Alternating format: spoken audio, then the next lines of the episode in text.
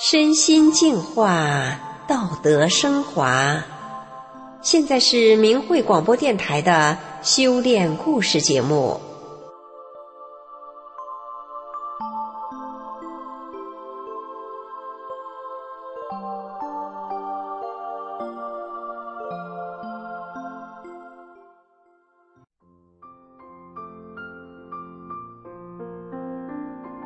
叫连连。她老公勤奋，什么活儿都抢着干。连连的两个儿子也都由打工仔变成了老板。今年过年，连连的丈夫带着两个儿子，先后做了十二桌的家乡老席，让一大家子和亲友们吃。大家吃的美美的，好不热闹。宽裕的连连一家和乐美满，但知道的人都说，这是他修来的福。这事儿怎么说呢？听众朋友，现在就让我们来听听连连的故事。连连出生在农村，是河北人。他没上过学，百病缠身，家里又穷，没钱治病，所以连连到底自己得的是什么病，连查都没查过。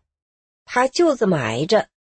连连的公爹半身不遂，而丈夫又整天阴着个脸，靠养羊赚点钱，供两儿一女读书。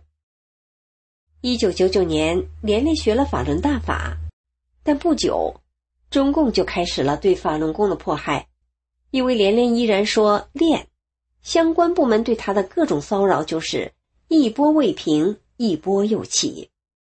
第二年，也就是二零零零年，连连家出现了一件大事：连连的丈夫跟村里一个有夫之妇两个人抛家弃子，私奔去了。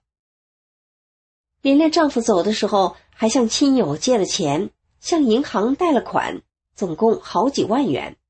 连连的丈夫一走，这些债主全上门找连连了。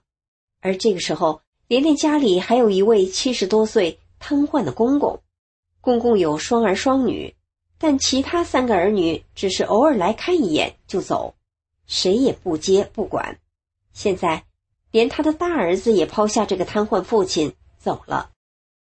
听众朋友，如果我们处在连连这样的处境中，会是什么样的心情？我们又会怎么做呢？据连连自己说，他以前是个大豹子脾气，爱争理，得理更是不饶人。要搁以前，你走我也走，反正是你爹，你不管我也不管。但现在连连修炼法轮大法了，他牢牢记得大法的要求。要真善忍，连连横下一条心。他想，现在一家老小这么需要我，我哪儿也不去，就守着这一老一小过日子，替丈夫还账。连连孤身之影，她一个女子，依照着法轮大法的标准要求自己，做了一般人做不了的决定。但是中共部门却因为连连继续修炼法轮功。不断的骚扰他，连连的孩子们因为父亲这大丑事而自卑，不愿意出门，不愿意上学，又害怕母亲因为修炼法轮功会受到什么迫害，而讨债的人也怕连连一走了之而还了账，他们堵着门管连连要钱。连连好话说尽，立保证还钱，安抚了债主，教养着孩子，还得伺候着瘫痪的公公。因为连连还得还账，还要供三个孩子读书，她不分白天黑夜的干活，独立种着十来亩地。但即便如此，连连还曾经因为丈夫的贷款到期还不上，差点让人下传票给带走了。幸好有人出面作保，才暂且了事。在连连独立的支撑下，总算让这个家还算是个家。连连家是个老房。地基低洼，院里存水，水往屋里流，于是连连不得不去拉土。他一个人独立把院子垫高了一尺多。村上的人看见连连这样，都说：“连连是疯了还是傻了？怎么这么能干？铁人不成？”连连说：“他不是铁人，他是一位法轮大法修炼人。有一次，连连被邻居家的狗咬了，连连的一截手指头的一半，连带整个指甲被咬掉了。邻居吓坏了，要送连连去医院。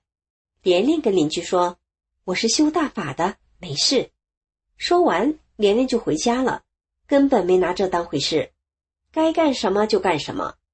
不久，连连的手指头连骨头带肉，连指甲都长出来了。后来全长好了，连个疤也没有。连连知道，这个奇迹是大法赐福，就像他修炼后百病全无了，浑身有使不完的劲儿一样。那些年，连连种地，他地里上粪施肥的比别人少，可是收成却比别人多。连连心里知道，这些都是因为他修大法的缘故。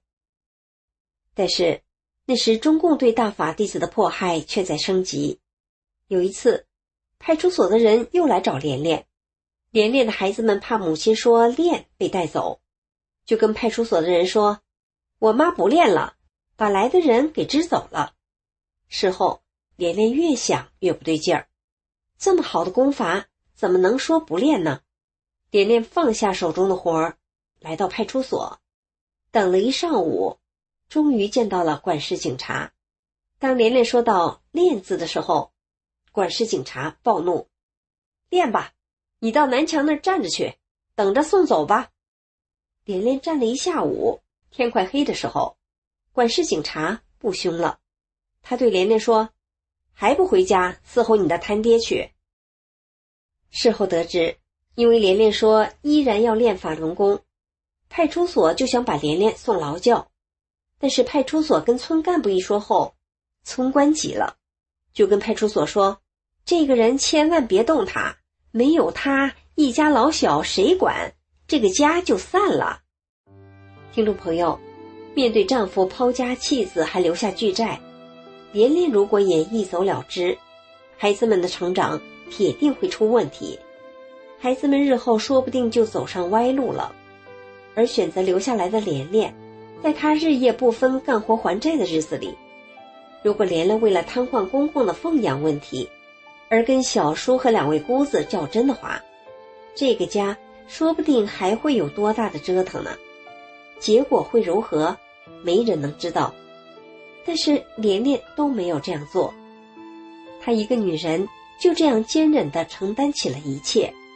因为他修炼真善忍，所以连连自己说：“这个家没有散，不是因为他，而是因为大法。”公爹在连连家养老送终后，连连又腾出时间去村里的厂子打工挣钱。几年的时间，连连把所有的债全还清了。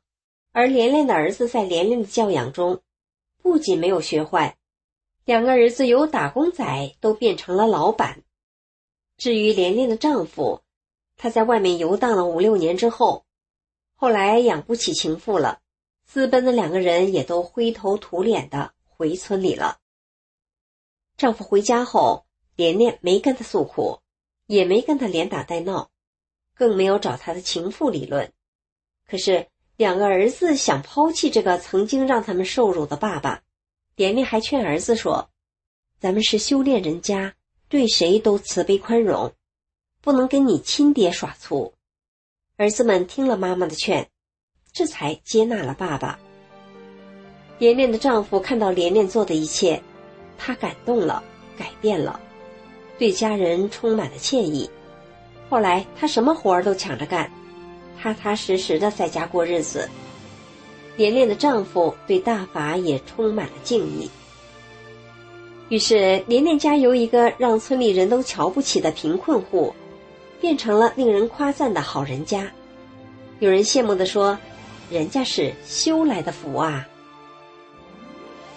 听众朋友，听了连连的故事，您是不是也觉得，原来福分真的是可以修来的？而从连连对法轮大法的态度来看，是大法让莲莲知道了怎么修，怎么从艰难的环境中走过来，然后拥有了这些福分。好，今天的故事就讲到这里了，感谢您的收听。